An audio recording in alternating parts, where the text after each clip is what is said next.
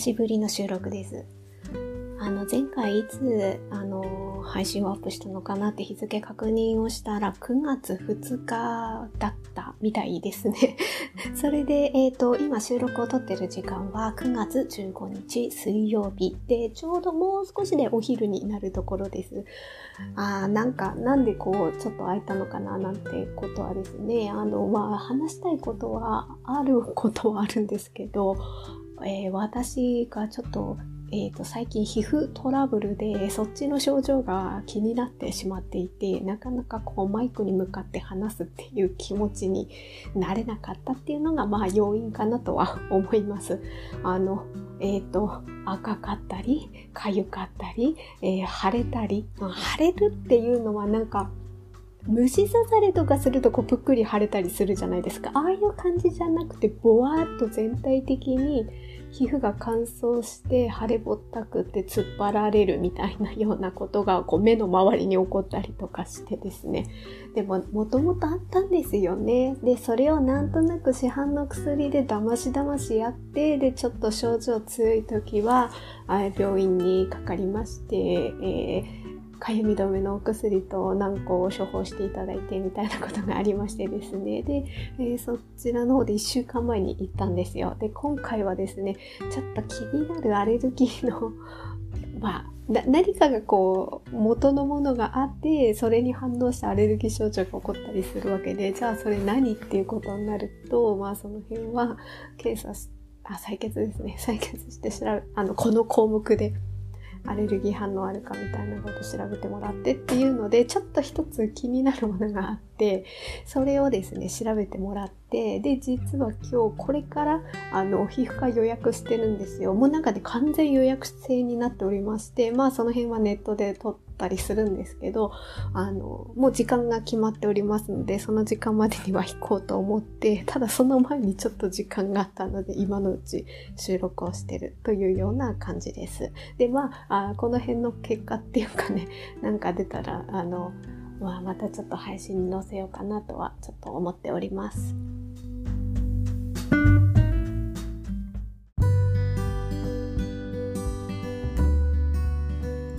で、はい、今日は、えっ、と、大きく2つですね、あの、あの、大まかに言って話したいなと思ったのは、最初はまず、えー、結論を言えば iPad を注文しましたっていう話。これが1点。で、後半は、まあ最近のこう文房具関連の話をしようかなと思ってます。で、まず iPad の話ですね。で、あの、先にお伝えさせていただくと、あの、なんか解説してるわけじゃないので、えー、何が新しい製品が出たとか、で、こういうところが、あの、前よりも機能がアップしたよとか、そういう話できる人ではないので、私は、あの、そういうことが聞きたい方は、ね、何かこう注文したしましたみたいな見出しなり、ちょっとあの概要欄に書いたりとかすると、それで検索引っかかって、もしね、あ、聞こうかなって思った人がいたら申し訳ないんで、そういうのはあの解説してくれる人がほんとたくさんたくさんいるので、あのそういうあの動画なり音声配信なり聞いていただければと思います。ただ私は注文しましたっていう話をするだけの配信なので、それだけ最初にお伝えさせてください。で、えっ、ー、とですね、持ってないんですよ、もともと。で、なおかつ、スマホも、もう最初から、あの、ガラケーからスマホに変えた時に、アンドロイド一択だったので、私。なので、iPhone も使ったことがない。だから、Apple 製品って、ああ、持ってないんですよね。だから、そんなレベルの人が、あの、iPad 注文しましたって話なので、もうそんな、それだけなんですよ。で、えっ、ー、とですね、iPad はやっぱね、私もまあ何回か前の収録で最近気になってるガジェット系はこれですみたいな話をした時に iPad が気になるみたいなことはその時話したんですけどまあでも何ですかねきっかけ的なところは結構インスタグラムでもなんかそういう iPad 使ってこうやって編集して文字とかあの画像のところにちょっと文字を入れたりとかっていうのを iPad でされてる人もいるし、あとまあ大きいのは結構水玉さんがイラストとかで iPad を使ってるっていうのをインスタライブで言ってたりとかされてると、はい、なんかいいなーっていうふうに思ったんですよね。まあその辺から気になりだして、でもこう、なんかこうタイプとか大きさとかあるじゃないですかね。その辺を、まあ、あの、その、とっても詳しい方たちがいるわけじゃないですか。iPad 製品を。あの、使ってこられた方の、まあそういう解説動画なんかを見させていただきながら、こう選び方みたいなのが載ってたりとかするので、で、それを見れば見るほど、あ、あの iPad 一択だなっていうもう全く使ったこともない私が、で、あの、そういう機能がこれがとか、っていうあの値段がね、ぐっと変わってくるので、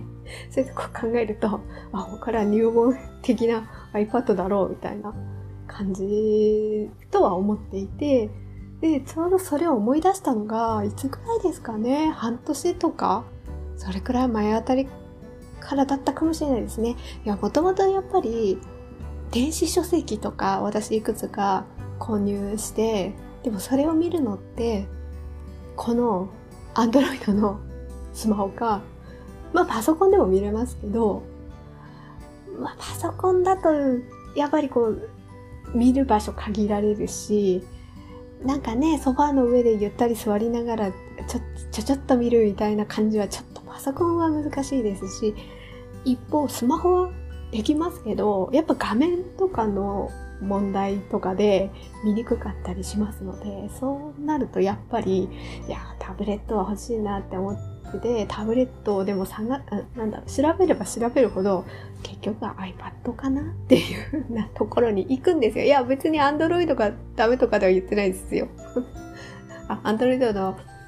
タブレットがダメとかそういう話ではなくて、こういろいろ見ていくと、なんとなくやっぱこう iPad かなみたいな気持ちでさせられちゃうんですよね。どうしても。で、そういうのがあって、で、そうなると、まあその半年前とか、その時点で出てたのが第8世代だったんですよね。で、そうなってくると、ああ、それかなって思いつつ、でもなんとなくそのあたりから、あの次の第9世代は、みたいなことが、ちょこちょこ、まあなんとなく乗ってたりとかするんですよね。で、まあすぐ欲しいんだったら、第8世代だったんですけれども、ちょっとやっぱ容量の問題で32ギガっていうところがどうなんだろうっていうのはちょっと気にはなっていて、で、そういうのとプラスアルファ第9世代は、ね、もうちょっと容量が大きくなるかも的な話とか出てくると、どうせ買うんだったら、まあ第9世代待とうかなって。いや、でも、ああれ、なんか、そういうので臨機応変にできる方は、いや、欲しいんだったら今すぐ買って、あの、売って、新しいのをすればとか、多分そういう方法論とかもあるかと思うんですけど、あの、そういうことに疎い私が、それできるかって言われると、ちょっとハードルが、みたいなところが、私の中ではあったので、もうそれだったら、あ、もうこれ、これ出たらこれっていう感じで待ってたんですよね。それでまあ、だんだんなんとなく出るかも出るかもみたいなことが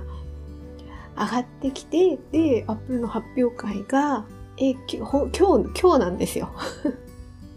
今日ってもう終わったんですけど。AM2 時。夜中ですよね。からあるっていう風に言っていて、で、まあ、そ発売日はいつかとかは、まあ、その中で発表なんだろうけれども、なんかアップルの発表会が終わった後すぐ予約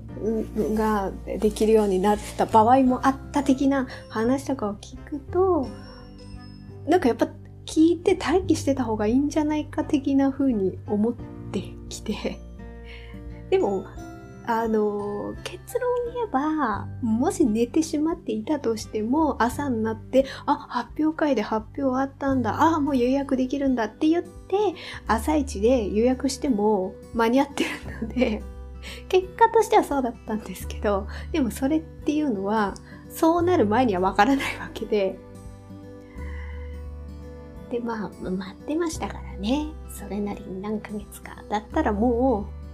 ね、あの、予約して、あもうポチッとして、とにかく安心したい私の気持ちがちょっと優先されたので、2時から、初めて私リアルタイムで見ました。アップル発表会っていうのを、いや、そう、そういう製品を持ってない私だったので、全然。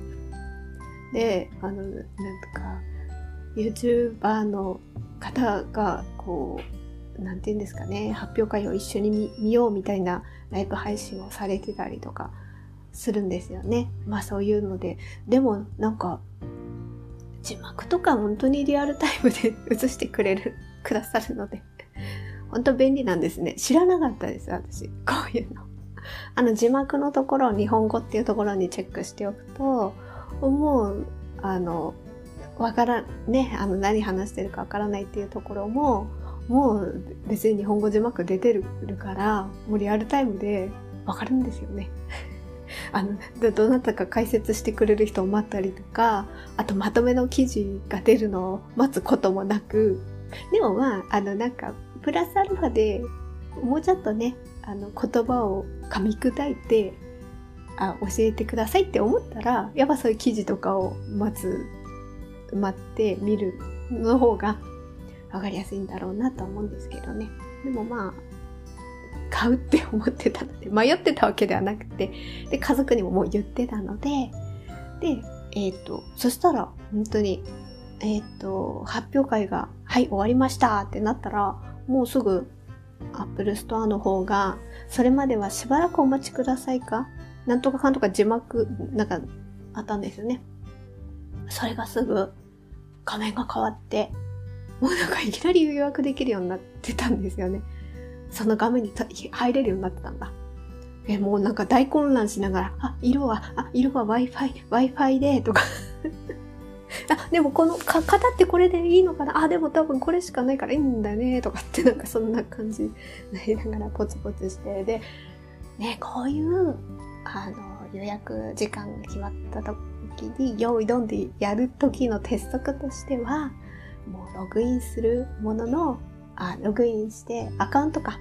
アカウント登録できるものはしておくと。あのその前に買ったことがある人とかだったらそれはいいとは思うんですけど私なんか今回初めてなので Apple ID っていうんですか、うん、あれももう作っておいて、えー、住所も入力しておいてあの、だから入力できる ところはもう選べるだけにして、まあ、それやってたんですよね。なので、ログインをして、で、あの、なんか最初ね、ログインしないで、あの、購入の選択とかしてて、そしたら配送先が自分の住所出てこなくて、その、なんて言うんですか、アップルのお店に届くような画面しか出てこなくて、え、なんで？なんで？とか思って、落ち着け落ち着けと思って、ログインをして、で、あの、そこから選んだら、あ、自分の住所出てきたと思って。で、支払い方法も、もともと入力してきたものが出てきたんで、まあ、それをそのまま選択して、え注文してってなって、なんかその辺を私でね、ほんとポツポツとね、一言、あ、発表会始まったとか、あ、来た来た、あ、iPhone の話も来たとか、それなことをね、さりげなくね、Twitter とかにもつぶやきつつね、でもね、あまりこうリアルタイムのこと、ハートね、そんな夜中につぶやいてもって思ったので、ちょっと一言一言みたいなことだけ書いて、で、あの、なんだ、予約？あ、なんか、完了しましたみたいなことつぶやいた時の時間が3時31分だったんですよ。だから2時間発表会を聞いて、で、その後に注文の画面が更新されて注文して終わったのが3時31分だったみたいですね。という感じで、えー、10.2インチ Wi-Fi モデル 64GB のシルバーを注文しました。それで9月、あ、はい、え、ー、と、24日金曜日お届け予定となってます。まあ、ね、もう手続きしたんで、もう自分のできることはやったので、あとは、何ていうんですかね、ケースとか、ペンシルとか、その辺はちょっとおいおい 考えたいと思います。まあ、こういうのをちょっとご紹介してくださる方たちが本当にいらっしゃるので、そういうのをこうぐるぐる見ながら、ちょっとね、時間がありますので考えたいと思います。またなんかね、届いてこんな感じでしたっていうのは、全然詳しくないですよ。全然詳しくない。なりの感想を、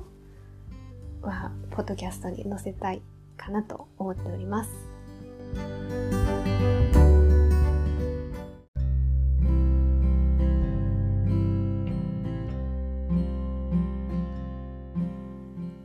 はい、では後半はですね、最近の文房具について、ちょっとインスタグラムにアップしたこととかを話そうかなと思っております。で、一つはですね、ちょっと日にちが空いたので、あ、この話してなかったなと思って。えー、っと、このね、前回の配信してから今日までの間にインスタグラムをちょちょっとね、私本当にあんまり アップしない人なんでもう本当少ないんですけど、最初はですね、ジャバランダのことですね。ジャバランダのリールを作ってみたんですよ。リールって15秒か30秒なんですよね、最高ね。もうなんか、やっぱりこう、短いスパンの動画で、ちょっと字幕を入れて、パッパッパって見せる、見せ方も今はあるんだろうなっていう風なのは感じる部分があったので、今回はちょっとリールにしてみたんですよね。マイクロファイブの使い、使い方ってそんなにね、あの、丁寧に30秒間ですからやってるわけじゃないんですけど、ただなんか私ジャバランダって、あまあね、長くビーッと広げて写真に撮って見せるっていうのも方法あるけれども、なんかやっぱちょこっと動画でこんな感じなんですよって見せたいみたいな気持ちもあって、その方がこう、わかりやすいんじゃないかなって。あの、動画で実際にこう開くって伸ばしてこういう風に見れるから、あの、なんていうか、俯瞰して月の切れ目がなくて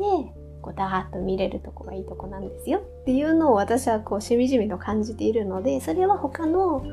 カレンダーリフィールとは違うんですよね。そこが明らかに。って思うのであのちょっとね推しポイントはみたいな感じで 作ってみましたあ概要欄にリンク貼っておきますあの30秒間なんでサクッと見れるので あこういうことねってことがそちらをタップしていただくとわかるかと思います。今回はあのマイクロファイブの方ですね。で、まあもっと書き込んでる部分とか多いとまた違うんですけど、結局私の使い方って、差し子の付近が完成した時にシール貼る感じで使ってるので、あんまりね、空白の時が多いんですけど、毎日毎日記入するような感じの使い方ではないんですけど、ただね、あれだとね、ほんと傾向がすごいわかるんですよ。で、実感できる。ああ、これぐらいの時期これ刺してたな、私、とか。で、ここの時はちょっと、あの、何枚か、なんていうか、並行して刺してて、一気にこの辺でスパートかけて、あの、完成させたんだな、とか、そういうのが実感としてわかるんですよね。あれを見るとね。で、そういうのがあったので、まあ私なりにこういう使い方ですっていう。で、えっ、ー、と、ジャバランダはアタボーステーショナリーさんが出してるんですけど、そのジャバランダのジャバランバサダーになっているので、こちらもリンク貼りますけど、アタボーさんのホームページの方で、ジャバランバサダーの活用っていうページがあるんですよ。で、そちらの方に私のあの写真を送ったりもしたので、それも載せてもらってるので、そっちではね、あの、新しく写真追加していただいたのは、マイクロファイブのも載ってるんですけど、マルシールか。マルシール貼ってるんですよ。で、あの、この、なんていうか、一緒に使ってる文房具類も、その写真にジャバラントと一緒に今回は載せたのを、アダボーさんに送らせてもらって、それを載せていただいたって感じになってるんですね。でマルシールはですね、えっ、と、そのアタボーさんのページ見ていただければ、ね、あの、これだってすぐわかるようにしてるんですけど、A1 の手書きもプリント、あ、手書きもプリントもできるラベル、丸型っていうのでね、載ってます。で、これは水玉さんがインスタライブで以前に教えてくださったんですよ。自分の好きな色をね、ずっと作って、作れると。あのコピックチャオで塗ると、ベタ塗りでなんかね、ムラにならなくて、た、本当になんとなくわーって塗るだけで、綺麗にね、塗れるんですよ。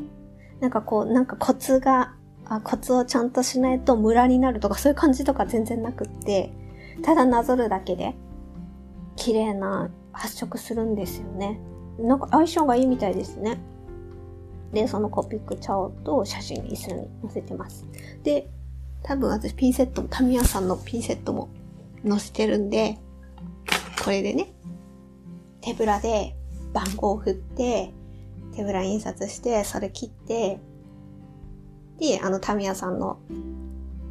ピンセットで、丸シールのとこに、123って番号振って、それも貼ってるんですよ。その辺を、ジャワランダを使うときに一緒にセットで使ってるので、それもちょっと載せていただいたんですよね。まあそういうのも写真で見ればすぐわかるかなと思います。ね、ちょっとでもなんか、私は本当ジャバランドのファンなので、まあ、こういうリフィルがあるんですよって、こういう活用の仕方あるんですよ、こういうところがなんかすごいいいところですよ、みたいなのをちょっとでもお伝えできればいいかなと思ったので、あの、そういうのも写真も送って載せていただきました。で、まあ一つがそのジャバランドのことですね。で、もう一つはですね、え、っと、最近一目惚れをして買ったマスキングテープですね。こちらも概要欄にインスタグラムのリンクを貼っておきます。もうこの絵のタッチがすごい素敵だなと思って、すぐロフトさんに行きました、私。あんまりこうマスキングテープで、これが欲しいと思って、もうピンポイントでこれを買うみたいな感じないんですけどね。なんとなくマスキングテープコーナーに行って、ああ、これ可愛いな、みたいなの持って買うみたいな買い方だったので、今までの私としては。今回はそうじゃなくて、わ、これいいと思って買いに行ったんですよ。えっ、ー、とですね、シールドさんが出してるマスキングテープで、宮沢賢治幻冬館モノクロームマスキングテープっていうシリーズなんですかね、これ。で、前に文房具屋さん行った時に、この宮沢賢治シリーズ的なマスキングテープでもうちょっと色がキラキラしたタイプのものは見てたんですよ。でもあれもこうなんかコーナーにあると目を引きますよね。なんかその世界観がマスキングテープで表現されてるっていうとこは素敵だなっても思ってて、なので、そういうのが出てるっていうのは分かってたんですけど、今回それの、もうちょっとこう、なんて言うんですかね、色を、白地に抑えた色でイラストが印字されて、あと文字も書かれてるんですけど、その、で、なおかつ猫ちゃんの絵が描いてあるんですよ。で、その猫のタッチも非常に可愛らしくて、あとその文字の字体も、雰囲気好きですし、あとさっき言ったその色ですね。を、なんか全てがこう、抑えた色っていうところの、まあタッチというか、その辺、まあイラストのタッチと、その抑えた色のトーンと、文字の、ね、文字の雰囲気とその辺が 全部ちょっと好みだったので、で、多分5種類、全部で5種類かなと思うんですね。で、ロフトさんで、ね、なんかパッと見ても、裏返しにしないと銀河鉄道の夜とか、猫の事務所とか、裏を見るとそういう風に書かれてるから違いはわかるんですけど、パッとね、前側の宮沢賢治モノクロームマスキングテープってところは全部同じあれなんですよ。猫ちゃんの印刷だから、イラスト、あの、猫ちゃんがこう机に座ってるイラストなんですよ。この猫ちゃんが机に座ってるのは猫の事務所っていうマスキングテープの中のイラストなんですよね。そうそうそうそう。そうそうそう。だからこ、この表に貼ってある、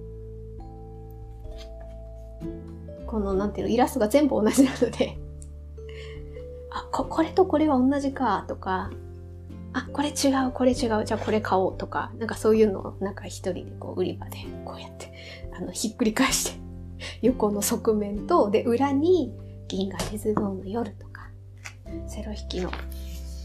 号紙とか書いてあるから、その辺をちょっと確認をして、あ、多分全部でこれ5種類だな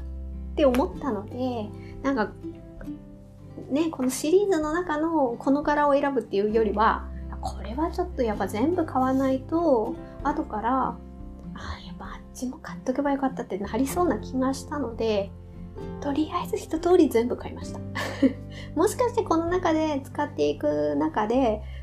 あ、このマスキングテープおかわりしたいなっていうふうに思うものがちょっとピンとくるものがあったら、ちょっと早々にもう一つ買っておこうとは思うんですけど。そうですね。パッと今見た中ではこの猫猫の事務所の猫ちゃん可愛いですよね。このタッチが非常に可愛いなって思って。なんかねこの、まあ、同じ猫といえどもどなたのイラストレーターさんというかデザイナーさんがこう閣下によって猫ちゃんのこの雰囲気とか世界観っていう違うとこが面白いですよね。水沢さんの猫ちゃんの描くイラストの世界ともまた違う感じがあって、こっちの猫ちゃんもねなんかちょっとやんちゃそうな やんちゃそうな雰囲気を醸してる顔の表情とかが、まあ、そこも愛らしいなと思って買いました。うん、なんか、抑えたトーンの色なので、あの、文字だけの手帳を書いてでも、そこにこう、さりげなく貼っても、あ、なんか私、なんて言うんですかね、コラージュ的な色の組み合わせでこう見せるとバランスがいいとか、そういうのはちょっとあんまりこう苦手なので、あそういうのが苦手なのでこうこういう感じのマスキングテープだったらあんまそういうことも考えずにさりげなく貼ってもこう浮かなくていいバランス取れるんじゃないかなってこう勝手に思ったので、まあ、そういうのもね、まあ、総合的に判断してあやっぱこれいいと思って買ってきましたもう非常に満足ですこれあのロール付箋もあるんですよこのイラストのロール付箋も気になったんですけどね、気になったんだけど、今回はまあ、まずは、この5種類、5種類の、このシリーズのマスキングテープにしました。はい。ということで、最近の まあ、買ったものなんですけど、そうですね。これくらいですかね。今回はね。ちょっとあの、冒頭でもお話しさせていただきましたが、ちょっと皮膚トラブルがありまして、午後から病院にも行かなければならないし、もうあと今12時過ぎてるので、お昼ご飯も食べないといけないので この辺にしたいと思います。今日は、えーと、iPad を注文しましたという やっとやっとですね、お話と、後半には文房具の話、えっ、と、ジャバランダと、あと、シルドさんの出されてる宮沢賢治シリーズのこのマスキングテープがよかったの買いましたというそういうお話をさせていただきました。はいまた近いうちに収録を撮りたいと思います。最後まで聞いていただいてありがとうございました。